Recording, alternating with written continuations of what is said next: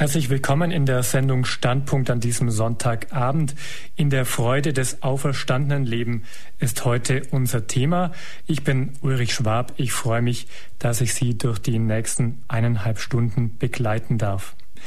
In der Freude des auferstandenen Leben, dieses Motto kann man ohne weiteres als ein ganz österliches bezeichnen. An Ostern feiert die Kirche den Auferstandenen, die Auferstehung Jesu Christi und seinen Sieg über den Tod.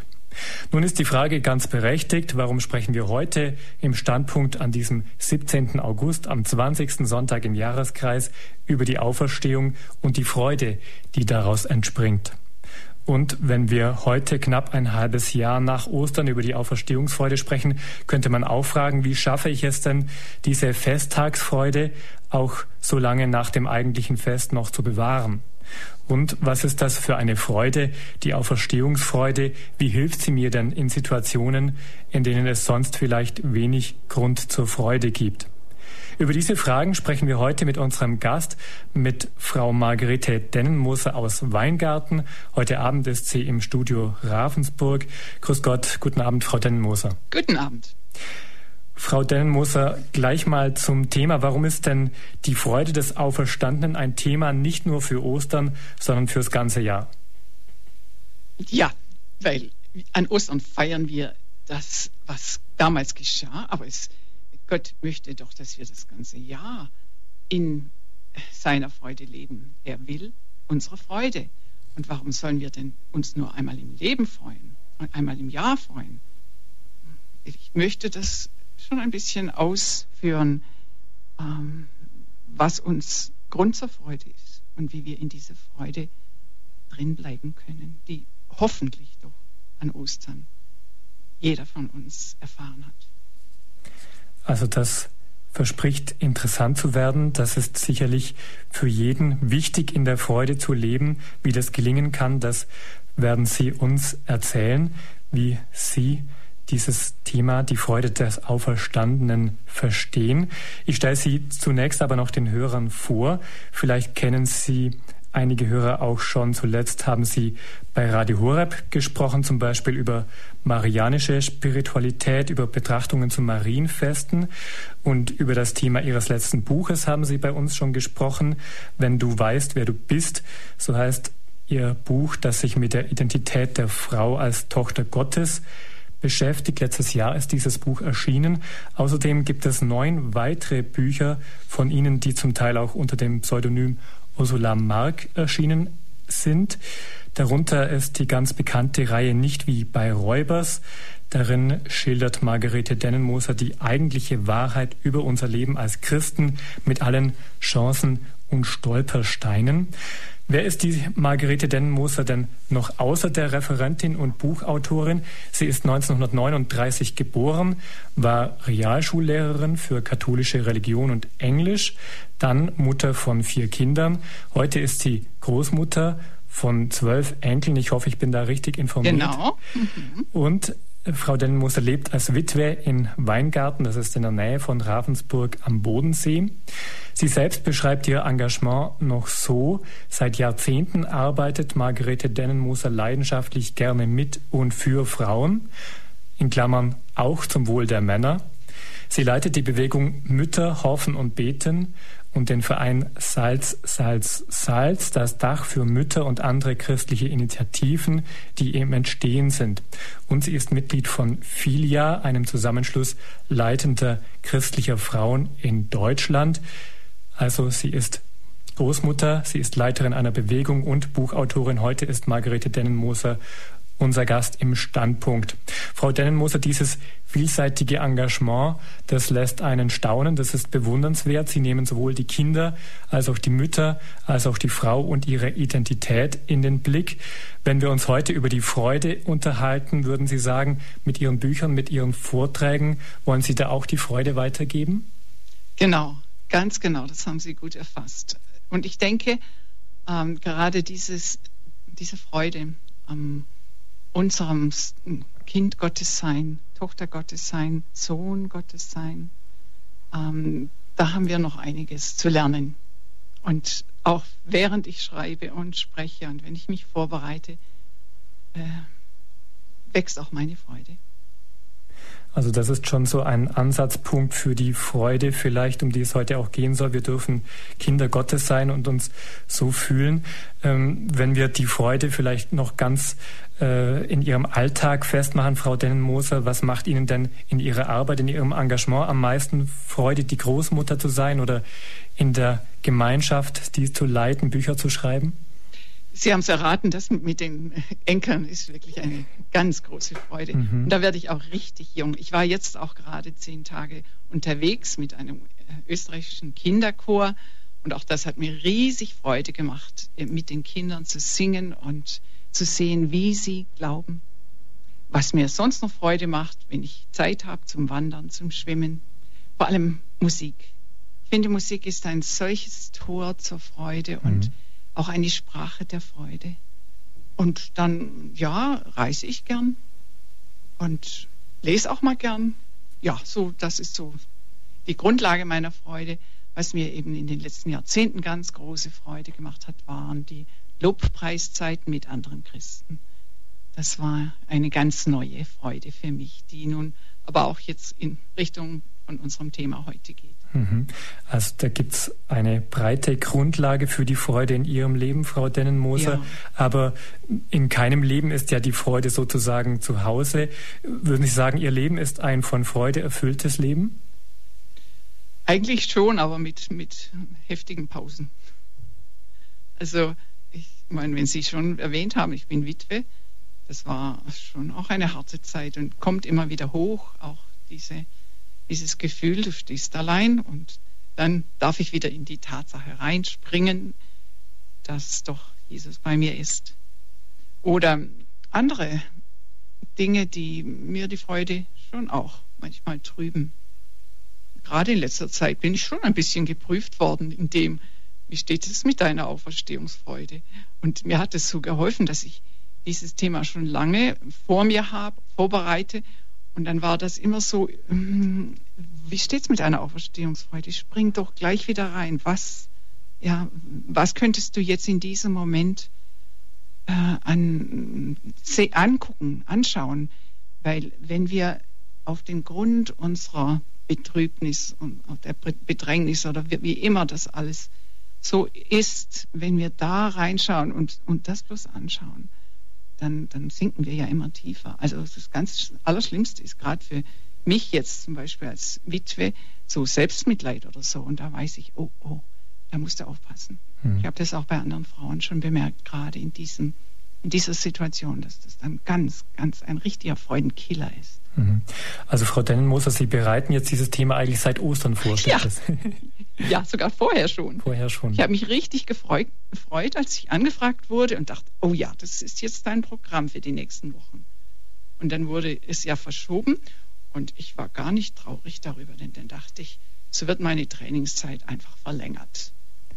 Die. Trainingszeit in der Freude des Auferstandenen zu leben, immer wieder nachzuschauen. Bist du noch drin? Also da kann sich die Auferstehungsfreude bewähren. Ja. Äh, wenn wir jetzt schon beim Stichwort Auferstehungsfreude sind, das würde mich jetzt noch interessieren. Wir haben jetzt über die Grundlage der Freude gesprochen. Würden Sie denn sagen, im Grunde ist diese christliche Lebensfreude, die wir so immer wieder spüren, auch in der Gemeinschaft, im Gebet, ist das Auferstehungsfreude, ist das die, die letzte Wurzel davon? Ja, absolut. Denn die Auferstehung hat ja eigentlich die ganze Welt verändert und alles neu gemacht. Also für mich ist es absolut. Und wenn ich so in die Welt schaue, was da Freude macht. Ich habe jetzt gestern eine Zeitungsüberschrift gesehen und wie da die Olympiasieger glücklich sind. Aber das sind ja nur Momente. Und die Freude, die wir als Christen kennenlernen dürfen und erleben dürfen und uns schenken lassen dürfen, die ist doch schon ganz anderer Art. Und von Dauer. Ja, ich bin mir jetzt sicher, dass wir auch Momente der Freude geschenkt bekommen mit Ihrem Vortrag. Hoffe ich auch. In der Freude des auferstandenen Leben. Das ist unser Thema heute im Standpunkt. Was hat Freude, die wir empfinden, mit Gott zu tun? Wie äußerte sich im Leben Jesu die Freude? Was macht denn die Auferstehungsfreude überhaupt aus? Alles das zeigt uns Margarete Dennenmoser in Ihrem Vortrag jetzt gleich und weil man die Freude auch sehr gut in Musik zum Ausdruck bringen kann, werden wir in den Pausen des Vortrags immer wieder Musik hören. Frau Dennenmusse, ich darf Ihnen jetzt das Wort geben. Mein Thema also heute in der Freude des auferstandenen Lebens. Und ich möchte wirklich gerne mit Musik anfangen. Und äh, ja, dass wir uns da reinfühlen können in das, wie Musik Freude ausdrücken kann. Ich würde mir wünschen, dass Sie jetzt das Orchester voll aufdrehen.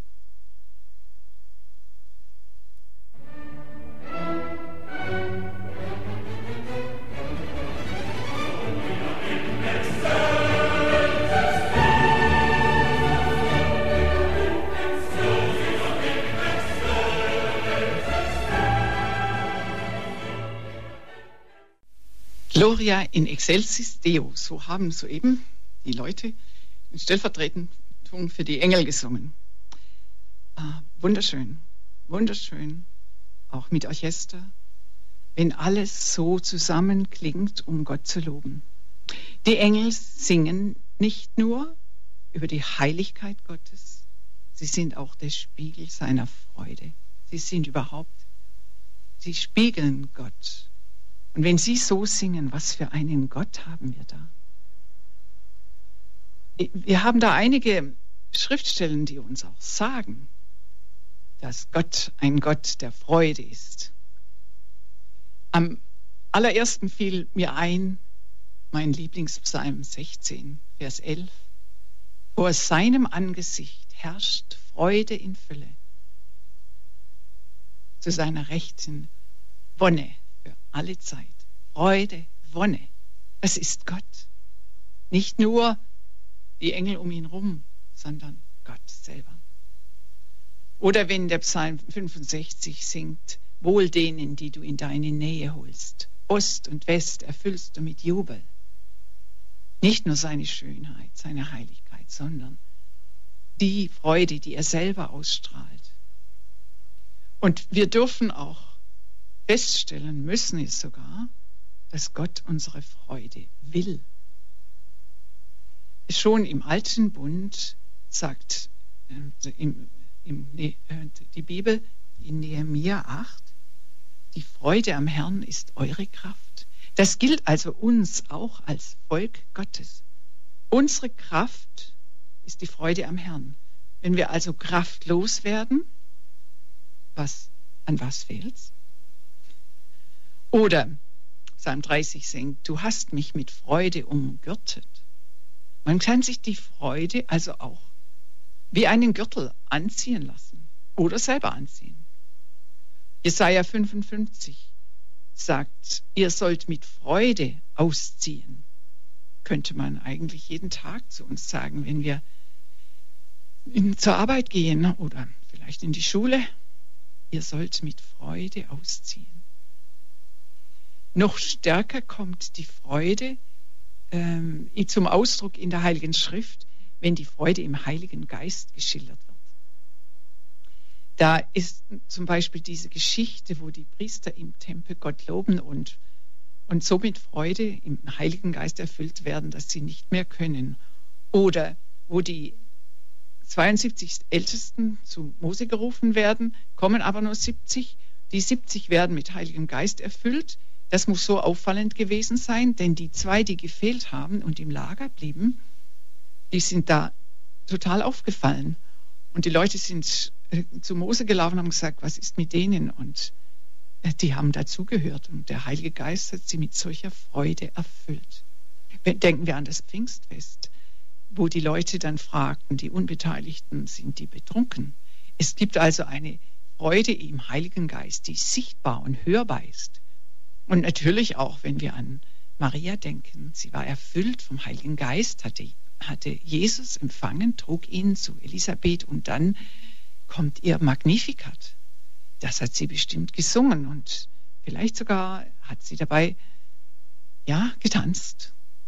Diese Freude im Heiligen Geist, die wird auch immer wieder geschenkt, den, denen, die der Herr beschenken will. Ich habe das auch schon öfter erlebt äh, bei großen Treffen von Christen, dass diese Freude einfach spürbar wird und in lautem Jubel ausgedrückt werden kann.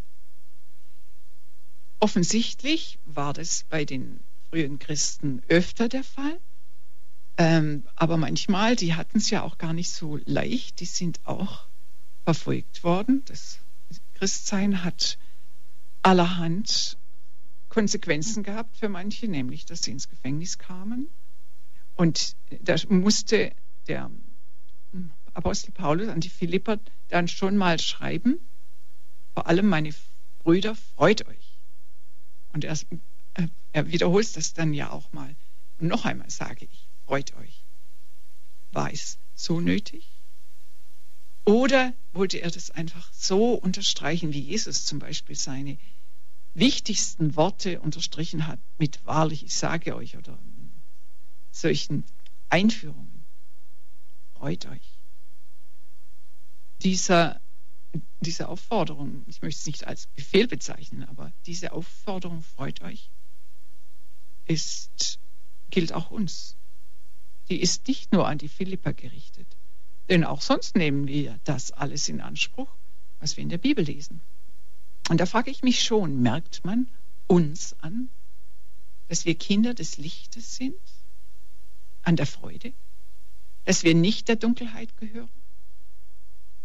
Wir haben in unserer kirchlichen Tradition schöne Formen für Trauer, Hoffnung und Angst, dass wir da das auch ausdrücken können. Durch Kleidung, durch Musik, Gesänge, Gebete. Wie geht es uns mit der Freude? Es ist nicht alle Tage Weltjugendtag, wo wir das so sehen können konnten. Und meine Frage ist das schon, ist diese Wellnesswelle oder diese Suche nach Freude in anderen Dingen, sogar in Buddhismus, wo man ja eigentlich dann gar nichts mehr empfinden soll, oder die diese Freude an Sommerfesten und seligem Bierrausch oder der Jubel der Fußballstadien? Wo zeigt das vielleicht uns auch, dass die Menschen nicht mehr den Eindruck haben, dass in der Kirche oder bei den Christen so richtig Freude ist wo, warum ist unser Bild so verzerrt? Ich denke an heute Morgen. In unserem Gottesdienst haben wir laut gesagt, die ganze Gemeinde, deinen Tod, o oh Herr, verkünden wir und deine Auferstehung preisen wir, bis du kommst in Herrlichkeit. Und es klang halt so wie jeden Sonntag. Es klang nicht in den Herzen. Eigentlich müssten wir das total erschüttert sagen. Deinen Tod, o oh Herr, verkünden wir. Weil er ist ja schrecklich, auf schreckliche Weise für uns gestorben. Und dann sollten wir aufjubeln und zwischendrin mal ein Halleluja rufen. Deine Auferstehung preisen wir. Das ist doch eine Freude. Und das dann er wiederkommt in Herrlichkeit. Wo ist da die Vorfreude? Wo ist unsere Erschütterung? Wo ist unser Herz? Muss Gott über uns auch so klagen? Ihr Herz ist weit von mir. Ich habe so bemerkt in den Briefen an die Gemeinden, in der Offenbarung des Johannes, da ist auch gleich so etwas, ein, ein Hinweis drin, warum die Gemeinden vielleicht von der Freude abgefallen sind. Stimmt das für uns auch? Ein kleiner Hinweis war kürzlich bei mir auch da, als ich im, äh, vor der Messe gewartet habe auf den Priester, welche Lesung ich lesen soll, kam plötzlich so ein altes Lied in mir hoch wo ein Verliebter fragt, wo ist dein Herz? Und schnell habe ich gesagt, oh Herr, ja, ich gehe zwar gern in die Messe und ich weiß, ich brauche das. Ja, aber jetzt möchte ich mit ganzem Herzen da sein und dir mein Herz hinhalten, damit du es füllen kannst. Ich glaube, solche Erinnerungen brauchen wir hier und da, damit wir gefüllt werden mit Freude. Denn das ist ja eigentlich das, was Gott uns schenken will, wenn wir ihm begegnen. Noch eines, ähm, das Kreuz ist unser Symbol. Menschen denken, wenn sie ein Kreuz sehen, an vielleicht an die Qual, die Jesus erlitten hat, an die Gottverlassenheit Jesu. Denken Sie auch an seinen Sieg? Ich kann mich noch erinnern, ich durfte äh, immer mithelfen bei den Kindergottesdiensten bei uns im Weingarten in der Basilika. Und wir hatten am Karfreitag mit den Kindern ein Holzkreuz getragen und einen Kreuzweg gemacht. Und am Schluss haben wir alle Zettel hingeheftet mit ja, dem, was wir Jesus geben wollten, auch Schuld. Und dieses Kreuz haben wir dann am Ostersonntag bei der Familienmesse aufgestellt neben dem Altar und mit Blumen umwunden. Und plötzlich kommt mir ein Gedanke, und ich durfte ihn dann ja auch laut ähm, am Mikrofon sagen, genau das. Denken wir doch nicht immer an den Tod, an das Dunkle, wenn wir Kreuze sehen. Denken wir doch an den Sieg Jesu, an das neue Leben. Merken wir uns dieses blumengeschmückte Kreuz. Über und über Frühlingsblumen, Sieg, neues Leben. Prägen wir uns doch das ein.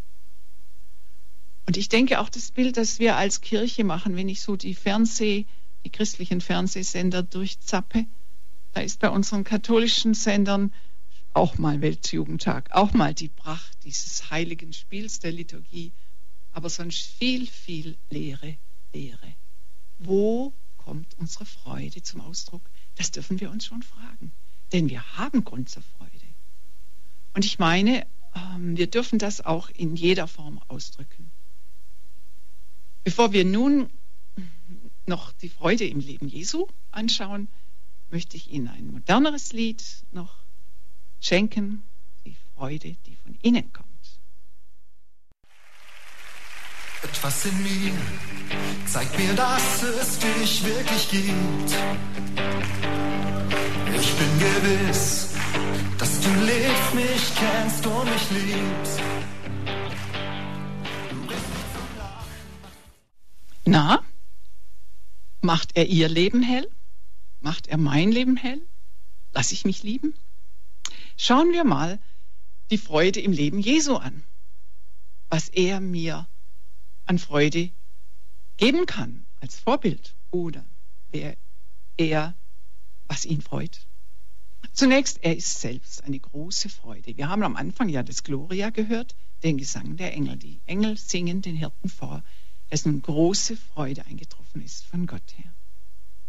Äh, dann wird auch von, vom Messias, König, gesagt, Gott, dein Gott hat dich gesalbt mit dem Öl der Freude wie keinen deiner Gefährten. Er ist also mit Freude gesalbt. Und er selbst spricht viel von Freude. Er spricht vom Hirten, der sich riesig freut, wenn er sein Schaf gefunden hat und ein Fest feiert. Oder von der Frau, die ihre Münze gefunden hat und ein Fest veranstaltet. Er weiß auch, welche Freude es ist, wenn eine Frau geboren hat. Und er spricht auch diese Freude eines Herrn aus. Das ist dieser Satz, geh ein in die Freude deines Herrn. Also ein Herr, der sich über seinen Diener freut, der ihm gut gedient hat. Das lässt mich gleich auch auf Gott schließen. Sie sicher auch. Und was hat Jesus Freude gemacht? Ich meine, wir können uns vorstellen, dass ihm das Zusammensein mit seinem Vater in der Werkstatt Freude gemacht hat und auch die, das Zusammensein mit seiner Mutter und all das, was er in der Kindheit erlebt hat. Aber davon beschreibt, schreibt die Schrift nichts. Was wir hören, ist seine Freude, dass er den Vater gerne hört und mit ihm spricht. Denn nach einem riesig strengen Tag geht er nachts noch in die Stille und betet. Seine große Freude, den Menschen vom Vater zu erzählen. Seine riesige Freude wohl am Jordan, als er vom Vater bestätigt wird, du bist mein geliebter Sohn. Etwas, was ihm den Start gegeben hat, auch in seine öffentliche Verkündigung. Seine Freude, da hört man fast das Lachen durch, wenn er sagte, ich preise dich, Herr des Himmels und der Erde, dass du den Kleinen und Geringen die Wahrheit sagst und nicht den Großen. Da höre ich immer so das Lachen Jesu durch. Oder die Freude, wie er die Kinder segnet und auf seine Arme nimmt. Sicher hat er auch große Freude gehabt, den Kranken zu helfen, das Brot auszuteilen. Er hatte große Freude an Gastmählern und vor allem auch an, der, an einer Hochzeit zu Kana zum Beispiel. Diese 600 Liter Wein, die er da liefert, das ist schon auch ein Zeichen dafür, dass Gott ein Gott der Fülle ist, aber auch, dass Jesus Freude in Fülle schenken möchte. Dann natürlich die Freude, die er verursacht durch seine Totenerweckungen und sich bestimmt mitfreut.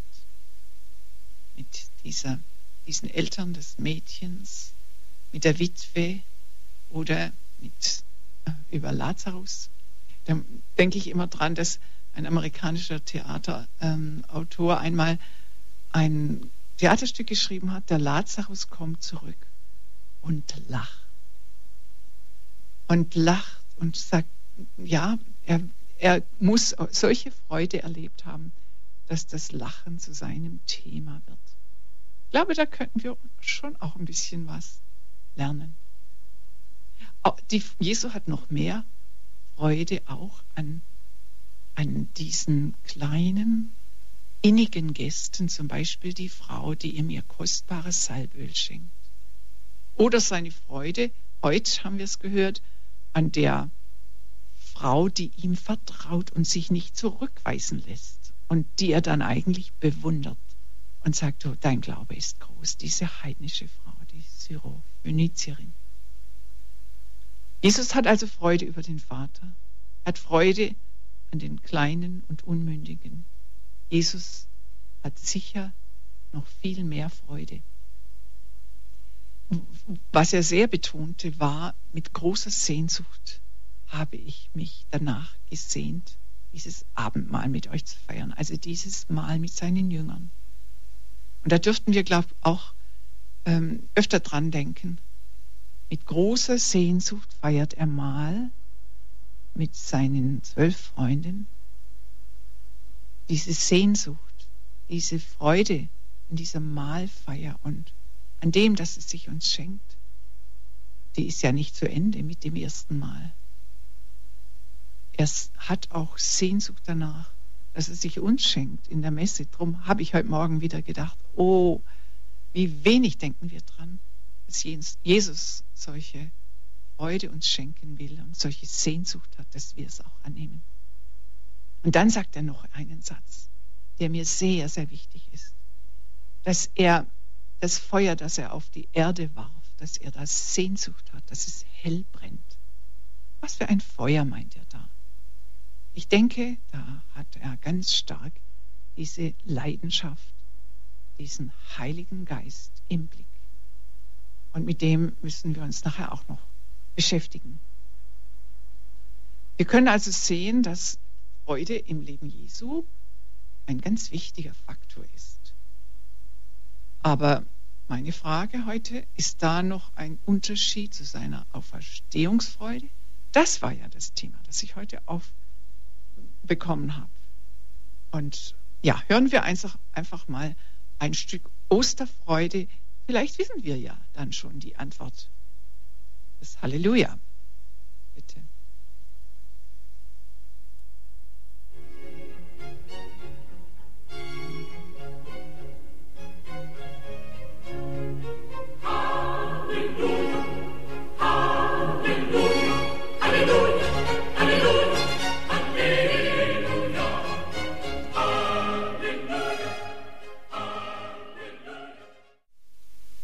König der Könige und Herr der Herren, für immer. Merken Sie bei diesem Halleluja, was da noch zusätzlich zu dieser ganz normalen Freude dazukommt? Ja, ich wollte es genau wissen und persönlich wissen. Ich durfte über Ostern fünf Tage zu Gast sein in einem Kloster und äh, habe die Kartage sehr intensiv mitgemacht. Am Karfreitag alles so ins Grab reingelegt und gewartet. Und dann bin ich am Ostersonntag früh um vier aufgewacht, habe mich warm angezogen, bin runter in die Kapelle und durfte vor dem geöffneten Tabernakel den Herrn anschauen. Und da habe ich einfach zu ihm gesagt, bitte Jesus, erzähle mir von deiner Auferstehungsfreude. Da ist mir einiges eingefallen. Ich habe es natürlich aufgeschrieben. Hören Sie einfach mal zu und prüfen Sie, ob das sein könnte, dass Jesus das sagt. Du hast keine Ahnung davon, wie schrecklich dieser Tod war. Ja, ich habe ja den Tod der Sünder erlitten. Dieses ins schwarze Nichts fallen. Aber ich hatte gebetet, Vater, in deine Hände empfehle ich meinen Geist. Des Vaters Hände fingen mich auf. Sie stellten mich auf. Sie stellten mich wieder her zu meiner wahren Größe, zum Sieger über Tod und Unterwelt. Was dann geschah? Ich hatte durch meinen Tod der Schlange den Kopf zertreten, sie entmachtet mein Ruf, es ist vollbracht, halte wieder durch den ganzen Hades, lauter als das Wehgeheul der gefallenen Engel. Meine erste Freude war nun, die zu befreien, die aus der Knechtschaft des Todes entkommen wollten. Sie mussten nicht länger im Dunkeln harren.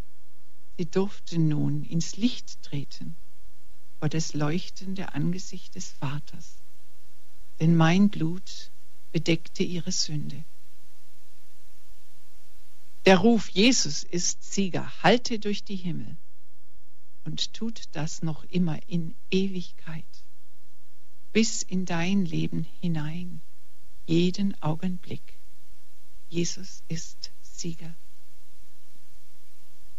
Und das durfte ich den meinen zeigen. Zuerst den Frauen. Sie waren die Ersten, weil der Vater es so wollte weil sie meinem Herzen so nahe waren. Ich wollte sie ehren, auch mit dem Auftrag, sagt meinen Brüdern. Ich wollte sie trösten, sie aus ihrer Trauer reißen, in meine Freude aufnehmen, in meine Auferstehungsfreude. Das Leben wurde neu geschenkt. Leben für mich, Leben mit dem Vater, Leben für euch, nicht Tod, Ihr seid aufgenommen in die Gemeinschaft mit mir und der himmlischen Welt, nicht mehr allein im Dunkel. Leben, das heißt Bewegung, nicht mehr gebunden sein, nicht mehr starr. Lachen, Freude, Licht, Jauchzen, nicht mehr Todesstille. Und das herrliche Wissen, es hat sich gelohnt für euch. Ich konnte die ganze Menschheit retten mit mir ins Licht reißen, alle, die mir folgen wollen. Diese Freude war und ist unbeschreiblich. Ich konnte euch retten aus dem Untergang. Und nun durfte ich heim ins Licht, heim zum Vater, in die Freiheit, in die Geborgenheit bei ihm in seine zärtliche Liebe hinein, in die neue Wirklichkeit, die auch euch gilt. Ihr habt nun Zugang zum Vater jeden Augenblick durch mich. Ihr habt sogar Zugang zum Herzen des Vaters. Ihr dürft seine Liebe kennenlernen, aber sagen zu ihm. Durch meinen Geist mache ich das möglich. Vielleicht waren da manche Dinge dabei, die uns persönlich ansprechen. Wir können also feststellen, aus dem, was wir als Ostergeheimnis und Auferstehungsrealität betrachten, dass diese Auferstehung der Ernstfall der Weltgeschichte war, nämlich die Überwindung des Todes. Jede Befreiungsbewegung muss sich an dieser Befreiung aus dem Grab, dem Reich des Todes messen. Wenn das stimmt, was die Ostertexte berichten, und das glaube ich fest, dann ist Ostern Auferstehung die nachhaltigste und überwältigendste Befreiung, nämlich die Befreiung der ganzen Welt aus der totalen Diktatur des Todes. Sie betrifft also nicht nur die Menschen, sondern ganze Kreatur, alles, was lebt. Und so ist das Licht Sieger geworden über die aggressive Finsternis. Und wir leben in dieser neuen Wirklichkeit. Doch schauen wir noch mal genauer hin. Wie fühlt sie sich an, die Auferstehungsfreude? In der, einem Kloster in unserer Nähe gibt es ein, einen Bunker, einen Betonbunker. Und da, kann das, da wird es immer dunkler. Und dann geht es noch um eine Kurve. Und eigentlich wäre es dann wirklich total dunkel. Aber dann kommt von oben ein Lichtstrahl rein. Das ist ein Bild für das, was unser Leben ausmacht. Im Grunde ist es ja so. Das Sicherste für jeden von uns ist ja, dass unser Leben mit dem Tod zu Ende ist. Als ich das erste Mal da hineinging, dachte ich gleich, ich hätte den Schlitz größer gemacht, dass mehr Licht reinkommt. Weil für uns Glaubende leuchtet das Licht der Ewigkeit so stark in unser Leben, dass es gar nicht so ganz dunkel werden kann. Ich hatte neulich ähm, Handwerker und die haben mir außenrum am Haus ähm, neuen Gips, neue Farbe hingemacht und alle meine Fenster zugehängt mit Plastikfolien. Einen Tag lang war das ja noch ganz interessant. Aber als die dann sechs Tage hingen und kaum Luft reinließen und alles so grau war, keine Aussicht, da dachte ich, uh, das kann ja so was ähnliches sein wie Depression, wo man wirklich kein Licht mehr sieht. Und was war ich froh, dass die dann nach sechs Tagen verschwunden sind, die Plastikfolien vor den Fenstern.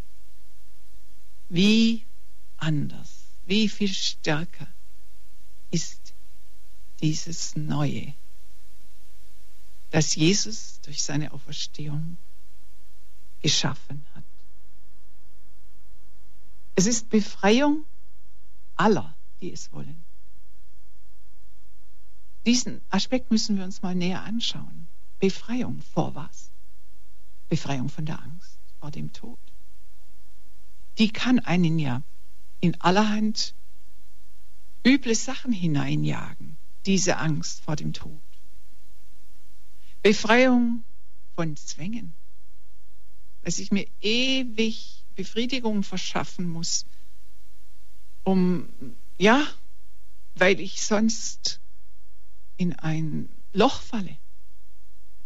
Befreiung auch von religiösen Korsetts, wo es mir die Luft abschnürt, wo ich immer noch mehr leisten muss und ganz bestimmte Dinge verrichten, bloß dass Gott mich annimmt, dass ich meinen Platz im Himmel erreiche. Also diese unguten, auch religiösen Zwänge. Diese Befreiung ist uns geschenkt. Wir sind zu Erben der Freiheit geworden. Auch Freiheit Zum Beispiel davon, dass wir uns vom Urteil anderer abhängig machen oder Angst haben, einmal alles zu verlieren. Freiheit von Sorge. Das ist eine ganz, ganz schlimme Sache in unserer Zeit heute, dass wir uns absichern, bloß, wo es bloß geht, damit ja das Leben, ja, dass wir die Sorgen verlieren, aber diese Sorgen, die nehmen uns dann in Beschlag und beherrschen uns. Also, wenn wir die Befreiung durch Jesus, durch seine Auferstehung annehmen, können wir frei werden von solchen Dingen, die uns bedrängen. Ein zweiter Aspekt, die, der ganz typisch ist für die Auferstehungsfreude, ist, es geht nach oben, nach vorne. Haben Sie sich schon mal überlegt, warum in der Arche, damals, wo die Tiere drin waren, unter Noah und seine Familie, war nur nach oben ein Fenster. Das ist auch ein Bild für uns. Schauen wir doch nach oben. Auch wenn es drüber wird, auch wenn wir schreckliche Aussichten haben, schauen wir nach oben. Die ersten Christen konnten das offensichtlich, denn Petrus schreibt in seinem ersten Brief, deshalb seid ihr voll Freude, obwohl ihr vielleicht kurze Zeit unter mancherlei Prüfungen leiden müsst. Ihr habt ihn, Jesus, nicht gesehen und dennoch liebt ihr ihn. Ihr seht ihn auch jetzt nicht, aber ihr glaubt an ihn und jubelt in unsagbarer, von himmlischer Herrlichkeit verklärter Freude, da ihr das Ziel des Glaubens erreichen werdet, euer Heil. Ist unsere Vorfreude auch schon so groß? Petrus schreibt das auch an uns und sagt, in unsagbarer von himmlischer Herrlichkeit verklärter Freude können wir nach vorne schauen. Denn auf jeden Fall geht es ja heim zum Vater. Jesus geht heim zum Vater und das, dieses Heim zum Vater ist auch ein ganz wichtiger Aspekt, Aspekt seiner Auferstehungsfreude. Er freut sich auf den Vater, den Geist, die Engel, die Geborgenheit, das Baden in seiner Liebe im Glanz des Vaters. Und schon vor seinem Tod spricht er davon in Johannes 17, 13. Er sagt zum Vater, aber jetzt gehe ich zu dir. Durch dies rede ich noch in der Welt, damit sie meine Freude in Fülle in sich haben. Ich kann mir vorstellen, dass die Jünger da aufgehorcht haben, wie er das gesagt hat. Denn er wollte ja mit dieser Vorfreude, jetzt gehe ich zu dir, ihnen sagen, Leute, ihr habt wirklich Grund zur Vorfreude. Er geht zurück in die Herrlichkeit, in die Zeitlosigkeit, in die Unendlichkeit, in seine Majestät als Sohn, als Herrscher des Alls. Das ist nun eine Freude, die können wir nicht nachfühlen, nur ganz, ganz von ferne ahnen. Wenn wir bedenken, dass Paulus im Epheserbrief schreibt, Gott hat beschlossen, die Fülle der Zeiten heraufzuführen, in Christus alles zu vereinen, alles, was im Himmel und auf Erden ist. Das ist der Wille Gottes, alles in ihm zu vereinen. In dem Sohn, der das alles für uns getan hat, der uns schon berufen hat, da reinzukommen in sich hinein. Das ist Gottes Wille von Anbeginn der Welt und wir stehen auch da drin. Wenn wir also beten, dein Wille geschehe, denken wir doch an diesen riesigen Heilsplan Gottes. Und dass wir mal enden werden im Jubel, im Lobpreis, in der Anbetung. Er hat das alles für uns getan, damit wir zurückkommen in die Liebe, in die Freude des Vaters. Er sagt es auch. Wie mich der Vater geliebt hat, so habe ich euch geliebt. Bleibt in meiner Liebe. Dies habe ich euch gesagt, damit meine Freude in euch ist und eure Freude vollkommen wird. Und damit diese Freude immer wieder erneuert wird, zeigt er es uns. Und in den Gestalten von Brot und Wein will er immer neu zu uns kommen. damit wir seine Hingabe annehmen, damit wir sein Wesen begreifen können. Sein Wesen als Gott. Gott ist äußerste Hingabe, äußerste Demut, äußerste Zärtlichkeit. Das alles ist sehr geheimnisvoll. Es ist sehr verborgen, nicht offensichtlich, nicht laut. Aber es hat gewaltige Auswirkungen. Es kann unser ganzes Leben verändern. Ich meine, wir sollten jetzt während des nächsten Liedes einfach auch mal nachprüfen, wie ändert es mein Leben und in welchem Stil kann ich Halleluja singen. Was ist für mich wichtig?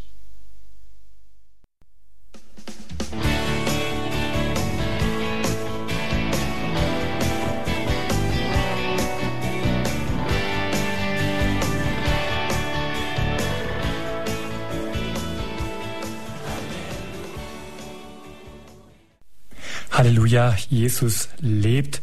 Um die Osterfreude, um die Freude des Auferstandenen geht es heute bei uns in der Sendung Standpunkt bei Radio Horeb.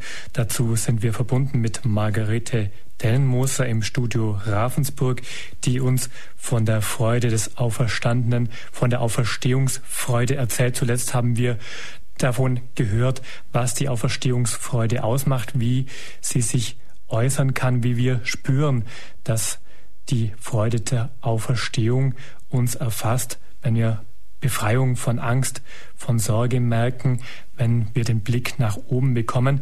An dieser Stelle müssen wir uns leider von den Hörern in München verabschieden, bevor wir gleich noch den letzten Teil des Vortrags von Frau Dennenmoser hören. In München auf der 92,4 geht die Sendung um 21 Uhr zu Ende.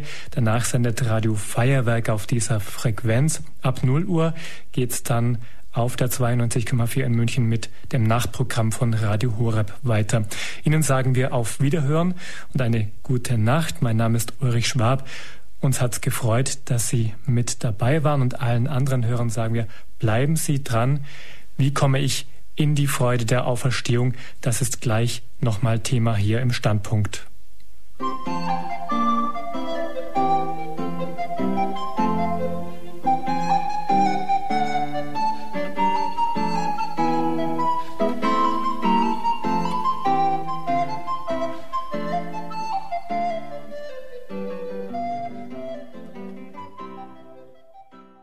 Danke für die hübsche, hüpfende Musik.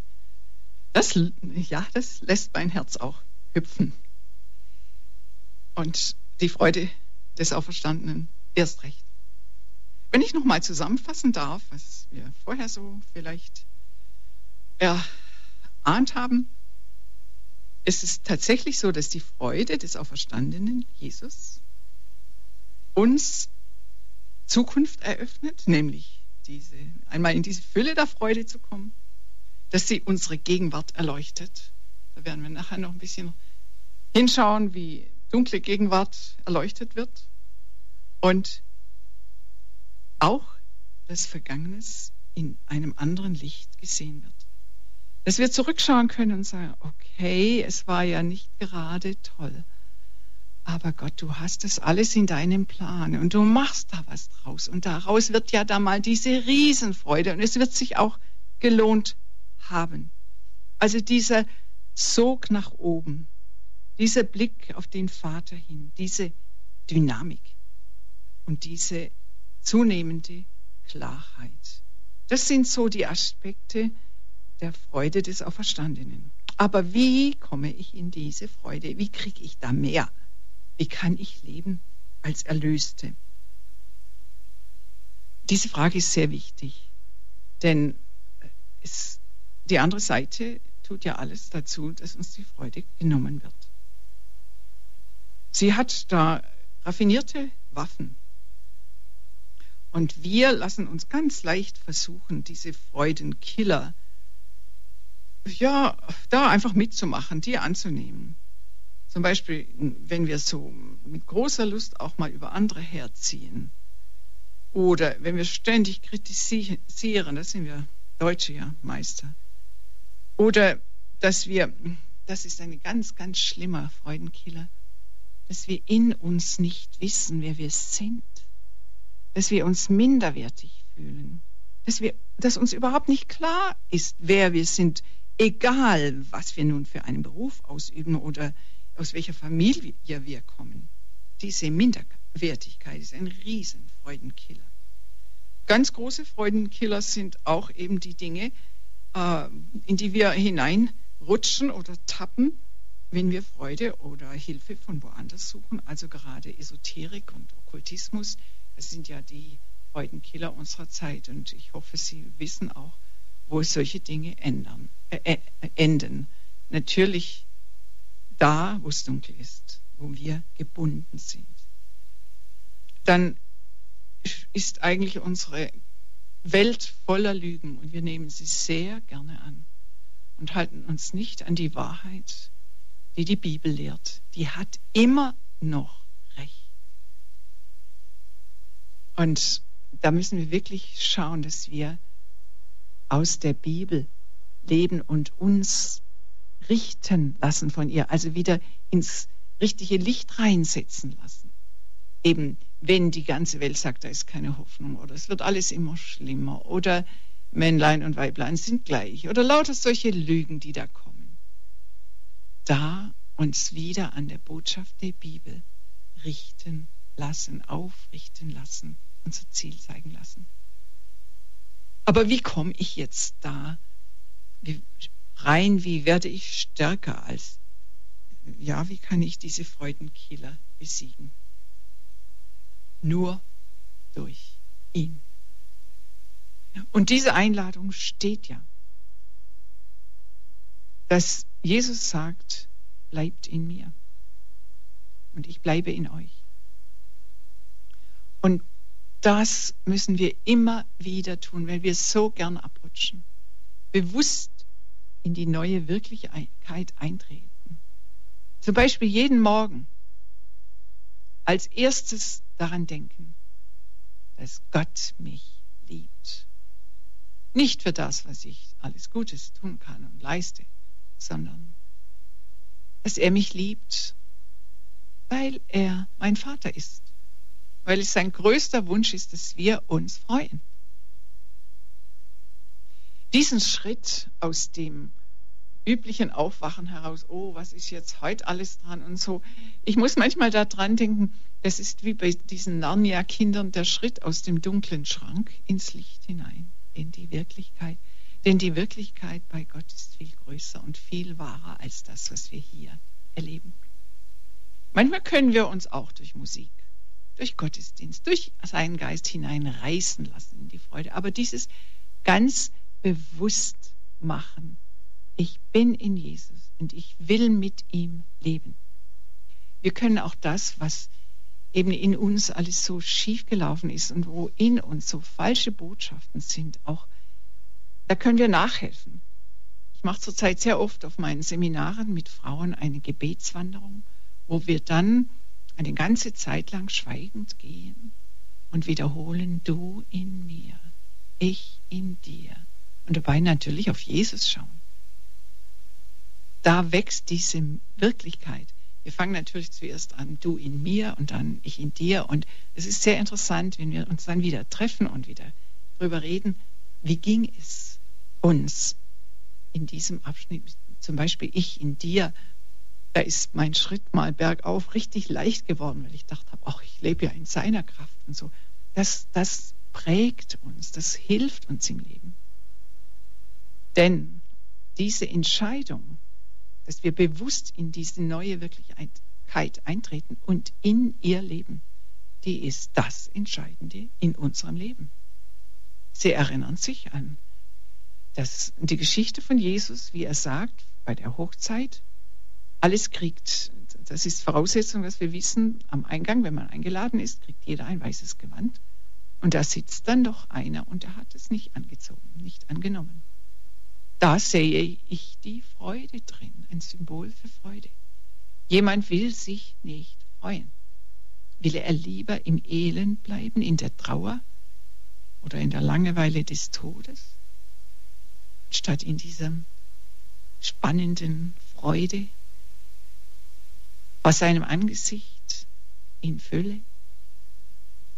Will er lieber draußen bleiben oder mit Jesus sein? Wir sind ja eingeladen, mit Jesus verborgen in Gott zu leben. Das ist sein Wille. Dein Wille geschehe.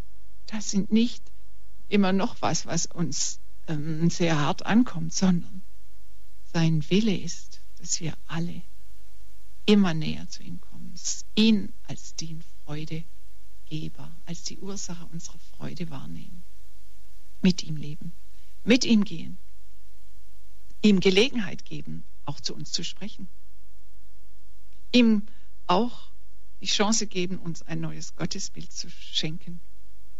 Ich muss gerade dran denken, letzte Woche haben wir mit diesem österreichischen Kinderchor ein Konzert in einer Kirche gegeben und es war hinreißend schön und ich musste fast weinen, so hat es mich berührt. Und beim Rausgehen sah ich einige Leute mit einem solch starren, erstarrten Gesicht dastehen und ich denke, ah, was für ein Leben haben die, was für ein Gottesbild können die sich nicht mehr berühren lassen von dieser Freude der Kinder ich glaube, ich sollte noch eine ganze Weile für diese Menschen beten, die mir da so aufgefallen sind. Jesus will unsere Freude. Und er will, dass wir über all das, was uns im Moment anficht, drüber hinausschauen. Dann wird Leiden zum Lernen. Durch das Leiden hindurch auf ihn schauen. Denn er ist es ja, der auf uns zukommt.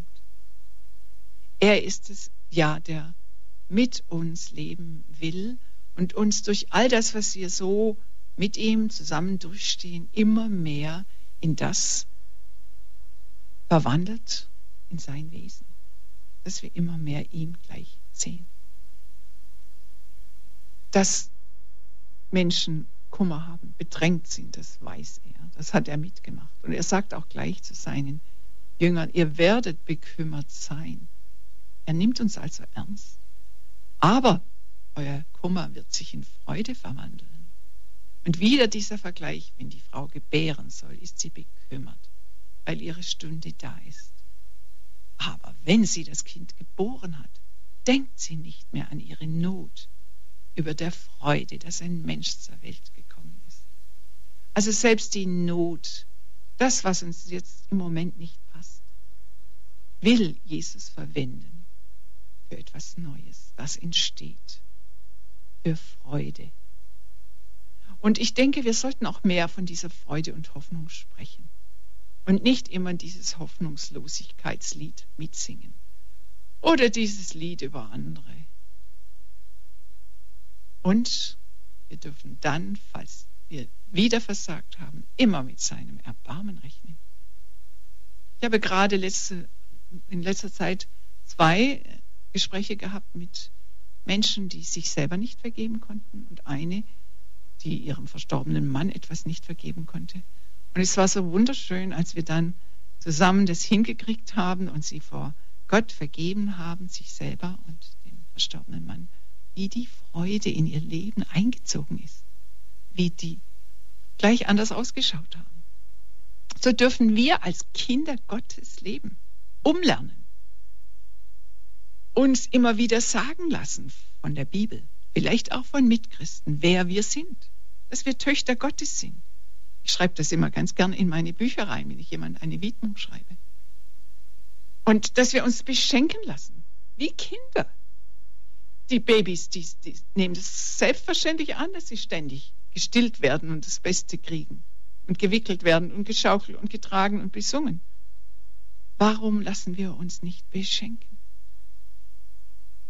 Warum schätzen wir nicht die Ruhe in ihm, zum Beispiel an Sonntagen? Warum müssen wir dann immer noch weitermachen?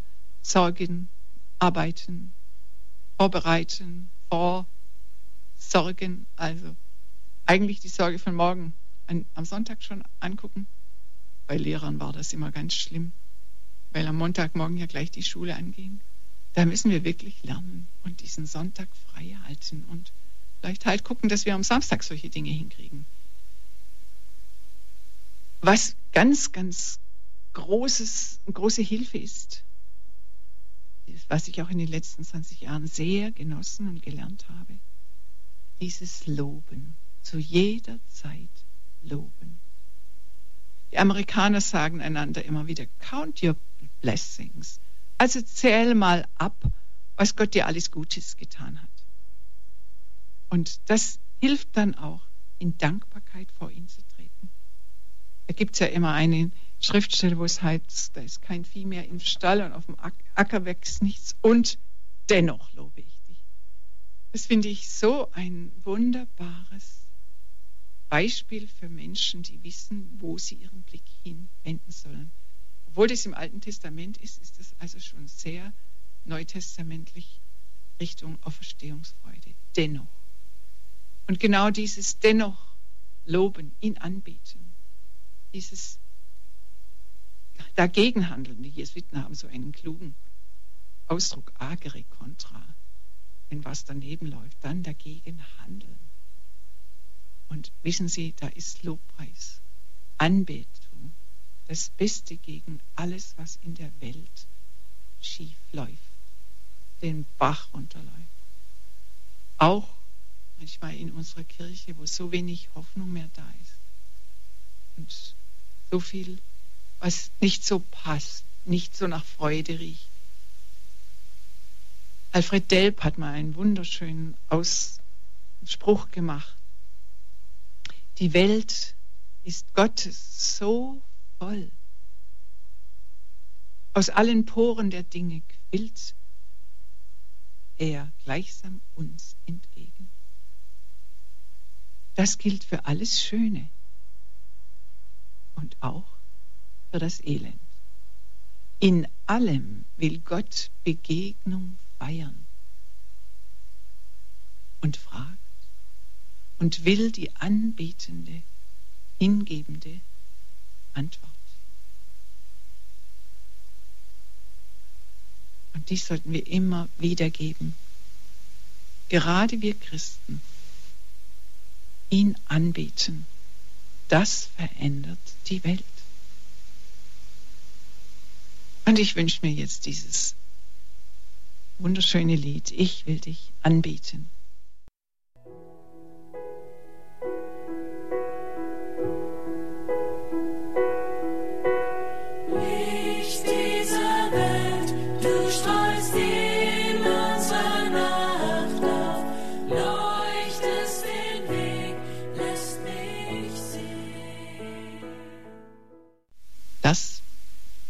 Eigentlich das Allerschönste. An der Auferstehungsfreude, Sie merken, sie ist etwas leiser geworden, tiefer geworden. Hier müssen wir eine Tatsache noch anschauen unseres Lebens und die Tatsache, eine, die wichtigste Tatsache der Heilsgeschichte. Gott wirbt um uns, wie ein Bräutigam sich um seine Braut bemüht. Schon durch die ganze Heilsgeschichte hindurch. Ob wir nun Männer oder Frauen sind, wir alle gehören zur Braut, die er sich bereitet und auf die er sehn, nach der er Sehnsucht hat. Der Bräutigam bittet uns, seine Braut, freu dich auf mein Kommen. Es ist die reinste Freude, wenn einem ein liebender Gott entgegenkommt. Lass all dein Tun, all deine Gedanken um dieses kommende Ereignis kreisen. Es ist im Kommen, zweifle nicht daran. Es wird alle Trauer beenden. Lass mich dich näher an mich ziehen. Und wenn wir das zulassen, werden wir immer tiefer in dieses Brautsein, in diese persönliche Liebesbeziehung mit ihm hineingeführt. Und eben in diese Freude. Da muss ich Ihnen noch was erzählen. Ich war vor drei Jahren ungefähr, äh, durfte ich in Amerika sein, und zwar in Arizona. Und meine Freunde haben gesagt, wir möchten dir das schönste Tal der Erde zeigen. Und das heißt also Sedona. Und da gibt es rote Felsen. Ich weiß nicht, warum das alles so schön war. Es hat mich so tief berührt.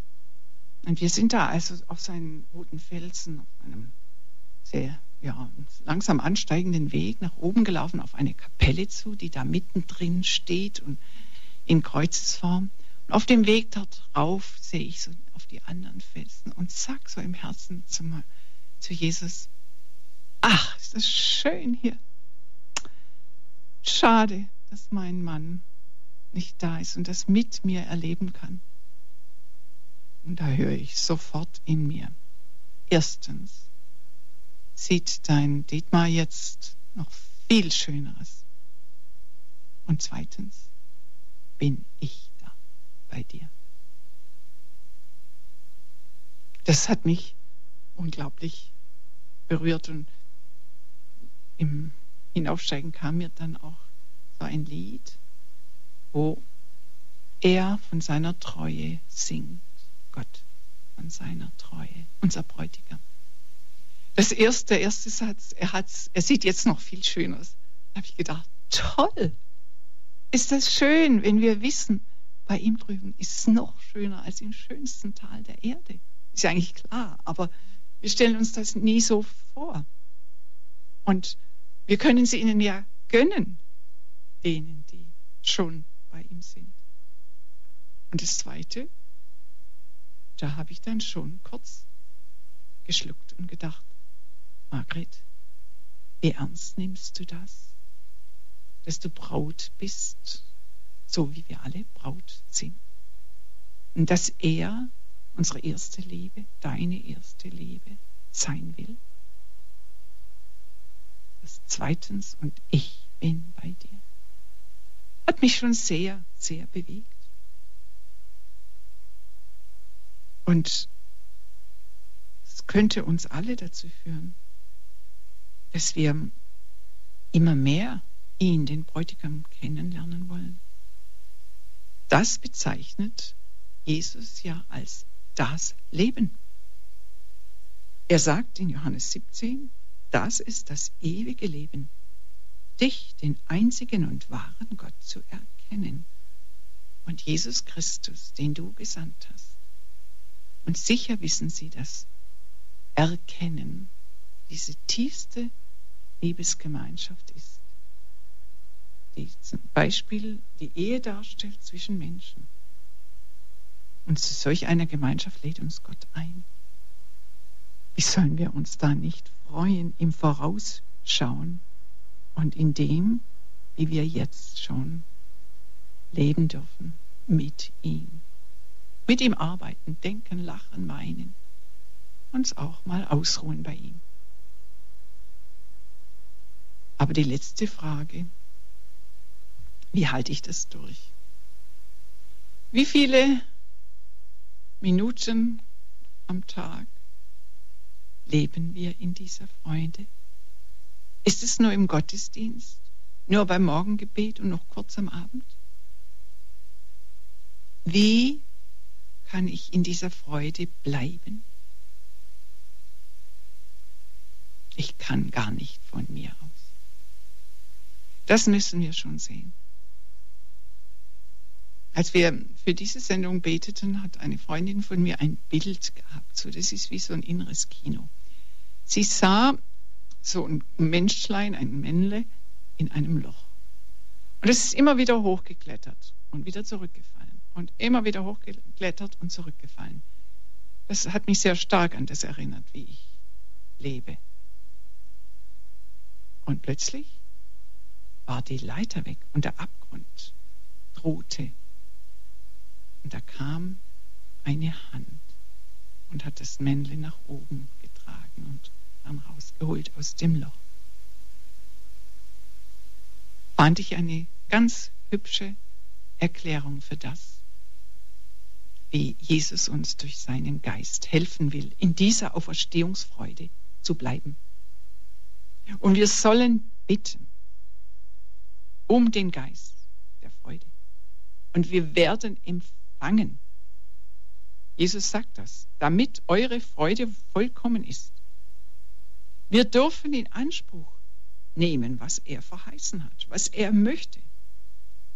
Und dieser Heilige Geist möchte uns wirklich übernatürliche Freude schenken.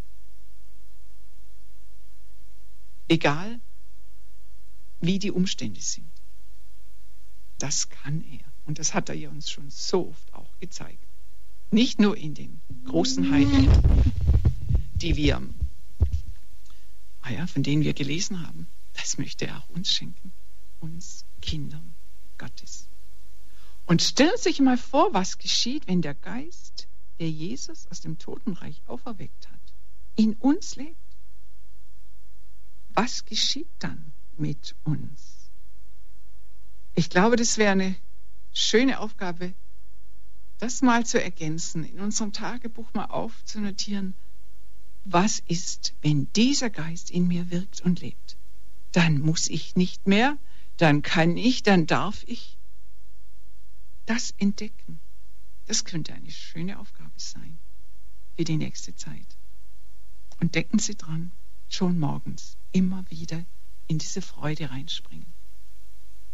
Bitten wir doch gleich zusammen um diesen Geist.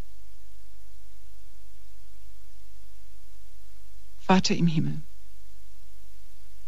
durch Jesus sind wir Söhne und Töchter von dir geworden. Du hast uns zur Freude erschaffen. Und du hast eine Freude, wenn wir uns an dich wenden. Und wenn du uns beschenken kannst.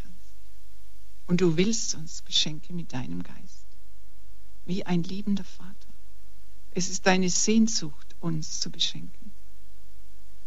Mach uns also offen für alles, was dein Geist an uns tun will. Gib uns dieses Verlangen danach, mehr dich zu kennen, noch inniger mit Jesus zu leben, uns noch mehr lieben zu lassen, noch mehr füllen zu lassen von deiner Freude, damit andere das spüren und vielleicht sogar mal sagen, was die haben, die Christen, das möchte ich auch. Danke, Vater, dass du das fertig bringst, selbst mit mir. Amen.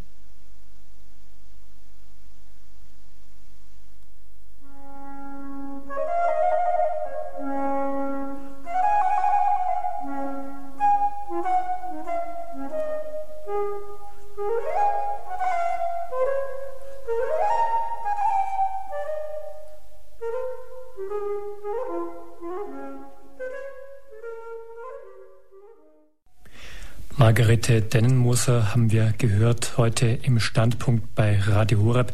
In der Freude des auferstandenen Leben ist unser Thema.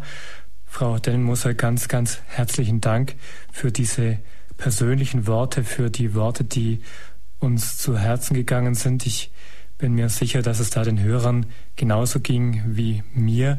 Dabei scheint es mir, dass Sie das Thema wirklich sehr umfassend auch uns dargelegt haben, uns mit seinem ganzen Potenzial aufgezeigt haben, dass wir in unserem Glauben haben, das Potenzial zur Freude, die wiederum ihre Wurzel in der Auferstehung Jesu hat, wie Sie es so treffend bezeichnet haben, die Auferstehung, die wir als die nachhaltigste Befreiung der Welt aus dem Tod ansehen können.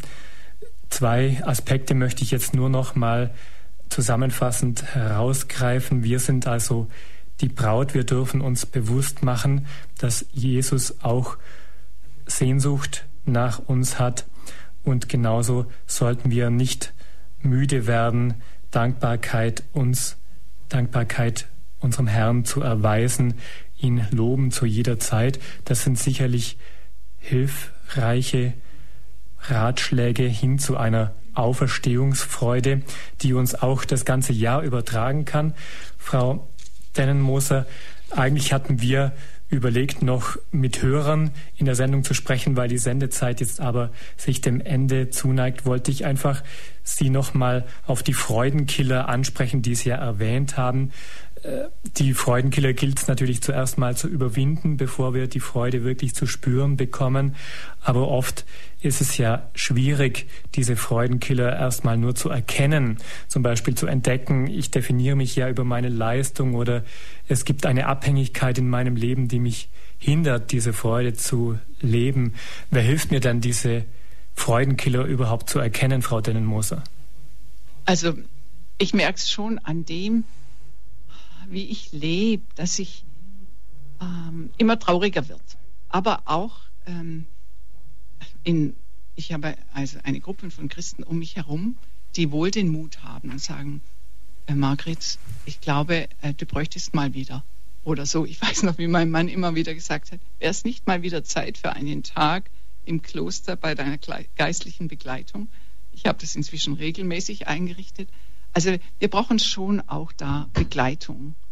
Äh, das ist das eine. Und das andere, ich glaube, ähm, wir müssen das schon messen in unserer regelmäßigen Gebetszeit, auch an dem, nicht wie wir immer da drin große Lust danach haben, denn es gibt ja wirklich da auch die Zeiten, das darf auch sein, dass es uns schwerfällt. Und da ist dann eine Hilfe, die Heilige Schrift. Und ich finde einfach, ähm, immer wieder sich da überprüfen lassen, auch in der Messe zum Beispiel. Herr, ist mein Herz jetzt da oder nicht? Jedes Mal werden wir ja aufgerufen, wo habt, oder erhebt eure Herzen. Ich empfinde das immer als Frage. Wo hast du dein Herz?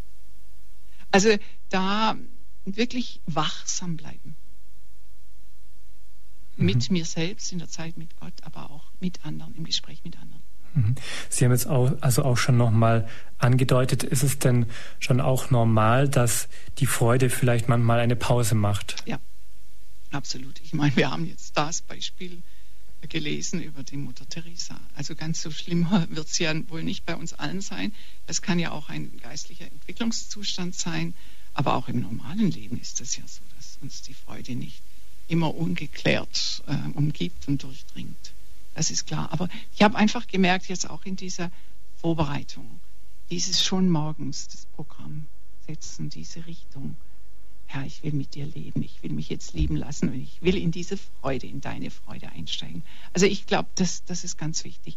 Immer wieder diese Entscheidung für die Freude. Wenn wir ganz bewusst in der Auferstehungsfreude leben wollen, Frau Dennenmoser, dann spielt sicher auch der Sonntag als der Tag eine besondere Rolle, an dem wir uns an die Auferstehung Jesu erinnern. Sehr. Das war mir auch ein Anliegen, dass das wirklich uns langsam wieder aufgeht, was das heißt, Sonntag. Ich habe da auch sehr viel Verbindung mit diesem jüdischen Schabbat gefunden dass man da abends vorher die Lichter anzündet und den Schabbat begrüßt. Also schon Samstagabend sich vorbereitet auf den Sonntag und schaut, dass man da schon in dieses Feiern, in dieses Ruhen und sich freuen in Gott einsteigt. Also ich halte den Sonntag für sehr, sehr wichtig und dass der geheiligt wird. Und ich verstehe es nicht, dass da in unserer katholischen Gegend jetzt zum Beispiel sonntags die Läden aufgemacht werden und sowas. Also ich denke, da müssen wir schon ein bisschen schauen dass das, was Gott sich wünscht und uns schenkt, das ist ja ein Geschenk an Sonntag, dass wir das erhalten. Dadurch, dass wir zum Beispiel nicht sonntags Brötchen holen beim Bäcker. Ja. Dass wir uns den Sonntag frei halten, wie Sie es ja auch schon geschildert haben, dass wir einfach versuchen sollten, vielleicht das, was an Arbeit zu erledigen ist, das schon am Samstag genau. hinter sich zu bringen, damit der Sonntag wirklich der Tag der Feier der Auferstehung bleibt. Frau Dennenmoser, am Anfang haben wir Ihre Bücher erwähnt. Äh, da geht es im Wesentlichen auch um die Freude, das haben Sie auch gesagt, das möchten Sie eigentlich den Menschen auch erzählen. Kann man da über die Freude des Auferstandenen auch was nachlesen in Ihren Büchern? Ja, also gerade in diesem letzten Frauenbuch geht es ganz stark auch dann gegen Schluss drum, wie wir als Frauen dieses Brautsein vorleben können und wie Gott sich auf uns freut und wie er uns ermutigt dazu. Auch in dem ersten Frauenbuch diese freudige Entdeckung, dass wir durch Jesus, durch seine Auferstehung Töchter Gottes sind. Und also für Männer muss das auch ganz aufbauend sein, wenn sie das mal lesen und sich dann anschauen als einer, einen der Söhne Gottes und dann ganz stark natürlich in Räubers. Also da ist dieser Zustand geschildert, dass wir als Kinder Gottes total angenommen sind und diesen Vater kennenlernen dürfen und, und dann mit, mit seinem Sohn Abenteuer erleben und in seiner Kraft den Feind besiegen und all das. Das ist ja eigentlich alles Inhalt der Auferstehungsfreude. Ja, doch, habe ich mit großem Vergnügen geschrieben und mhm. darf im Herbst noch den fünften Band schreiben. Da sind Sie noch dran am fünften Band. Habe noch nicht angefangen, mhm. aber ich weiß, dass ich jetzt soll. Gut, dann können wir gespannt sein. Ja. Ich äh, sage jetzt nur die, die Buchtitel nochmal ausführlich für die Hörer, die sich vielleicht interessieren. Wenn du weißt, wer du bist, heißt das Frauenbuch, so nennen sie es, glaube ich. Das neueste, ja. Das neueste Frauenbuch erschienen bei D&D Medien und im gleichen Verlag sind auch erschienen nicht wie bei Räubers 14 Abenteuer für große und kleine Leute. Das ist der erste Band und da ist die Autorin Ursula Mark, aber das sind Sie mit einem Pseudonym und auch dieses Buch ist erhältlich bei D und D Medien. Den Verlag finden Sie, liebe Hörer, auch im Internet www.ddmedien.com. Genauso wollen wir auch nochmal hinweisen auf die Bewegung Mütter hoffen und beten. Wenn Sie sich dafür interessieren, Frau Dennenmoser leitet diese Bewegung, dann gibt es auch hierzu eine Homepage www.mütterhoffenundbeten.net, wie man es spricht. So lautet auch die Homepage. Damit ist es 21.35 Uhr, Frau Dennenmoser. Jetzt ist es schon Zeit, dass ich mich bei Ihnen bedanke, dass Sie unser Gast waren. Ähm, vielen Dank für Ihren Vortrag, vielen Dank für diese wirklich tiefen Worte und wenn, Sie, wenn wir uns gesehen hätten, dann hätten Sie auch bei mir feststellen können, dass sich also schon ziemlich bald in Ihrem Vortrag ein, ein Strahlen irgendwo in meinem Gesicht und auch beim Herrn Hartmann in der Technik breit gemacht hat. Es hat wirklich auch eine Freude gemacht und es war wirklich eine Dramaturgie der Freude, die Sie uns heute Abend vorgestellt haben. Vielen Dank und Ihnen Gottes Segen, alles Gute, Frau Dennenmoser. Danke Ihnen allen auch. Viel Freude. Dann darf ich mich noch bedanken für die Technik bei Helmut Hartmann. Er hat mich hier im Studio München betreut und Michael Wielert hat dasselbe im Studio Ravensburg getan. Vielen Dank Ihnen und euch und vielen Dank Ihnen allen fürs Zuhören. Ihnen sage ich auf Wiederhören, danke für Ihr Interesse, eine gute Nacht und die Freude des Auferstandenen wünscht Ihnen Ihr Ulrich Schwab.